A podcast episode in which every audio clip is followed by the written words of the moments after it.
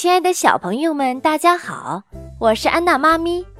今天安娜妈咪给你讲的故事叫做《阿里巴巴和四十大盗》。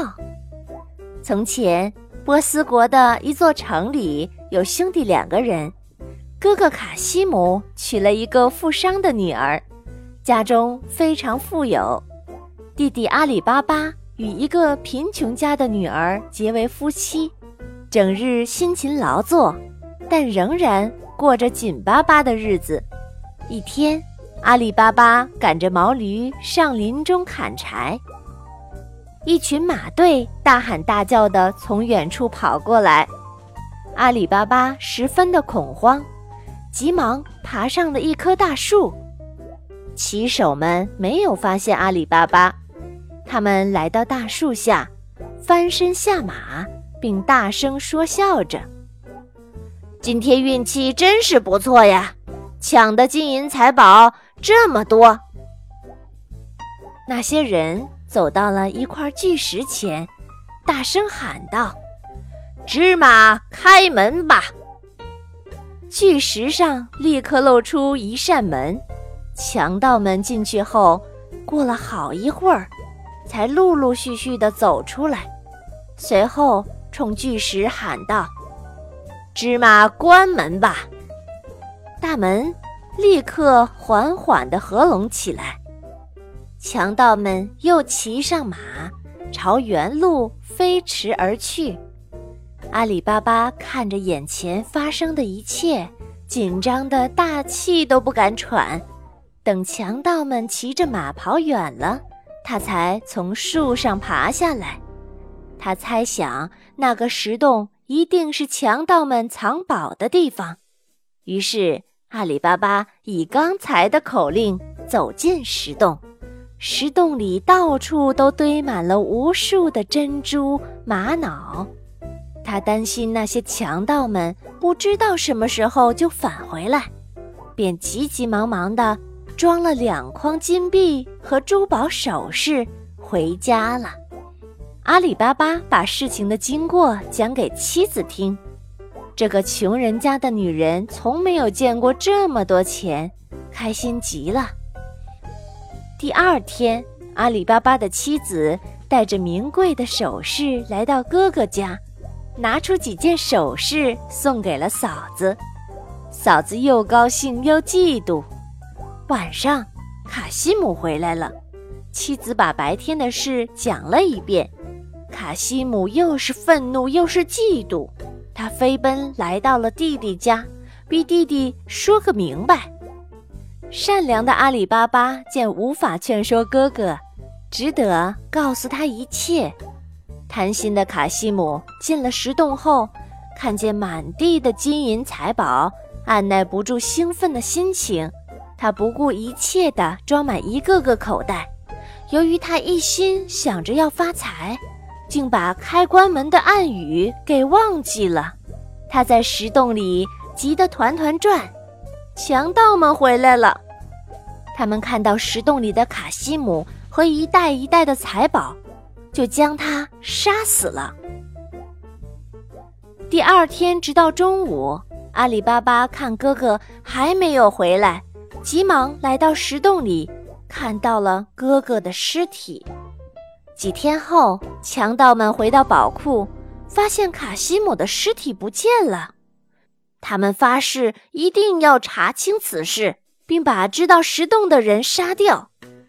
一个强盗化妆来到阿里巴巴住的小镇上，打听到卡西姆贪财被杀的事，并打听到是弟弟阿里巴巴将哥哥的尸体背回来的。强盗偷偷地在阿里巴巴家的门上画了个记号，便急匆匆地离开了。他要将事情报告给强盗的头子。事有凑巧，这一切被阿里巴巴家的女仆看见了。聪明的女仆立刻把左邻右舍所有家的门上都画了相同的记号。当夜，强盗们再来时，弄不清哪一家是他们的仇人，只得愤愤而去。强盗的头领回到山里，仍不死心，又派一个强盗到镇上来侦查。这次，强盗做了一个不起眼的记号，但是仍被聪明的女仆给发现了，照样在各家的门上画了相同的记号。深夜里，强盗们又来抓人，结果又失去了目标。强盗头领返回山里，做了精心的准备。他们找来了三十八只坛子，其中一只坛子里装满油，其他三十七只坛子里各潜伏着一个强盗。然后赶了十几头骡子，驮着三十八只坛子来到了镇上。强盗头领装扮成一个卖油的商贩，赶着骡队进城了。他和强盗们商定，只要听到他的一声号令，强盗们就钻出坛子，先杀死仇人，再把丢失的财宝全部夺回来。罗队来到了阿里巴巴家的门外，强盗首领敲门求见。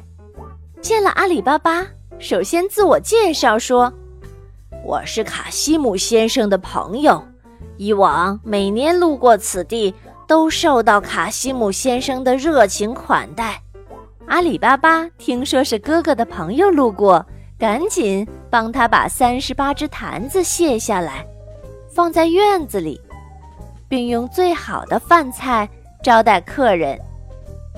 夜里，女仆发现灯油烧光了，想在油贩子的坛子里装点灯油。当他走进一个坛子的时候，突然察觉到里面有轻微的响动，吓了一大跳。他刚想喊叫，又灵机一动，把盖子盖好，来到第二只坛子旁边。第二只坛子也有响动，好像是人的呼吸声。他立刻明白了其中的奥妙。便转身到仓库里取出满满一坛子油，用大锅烧得烫烫的，往一个个坛子里浇去。坛子里的强盗不明不白的被活活烫死了。女仆回到厨房，拿了一把尖刀，藏在了院子里。夜深人静的时候，强盗头子以为时机已到。便向每个坛子扔出一个石子，可投了几颗，丝毫没有反应。他以为强盗们都睡着了，气急败坏地跑进院子里。这时，女仆来到院子里，一刀刺死了他。从此，阿里巴巴一家过上了幸福安定的生活。小朋友们。阿里巴巴和四十大盗的故事就讲完了，你喜欢吗？我们下次再见。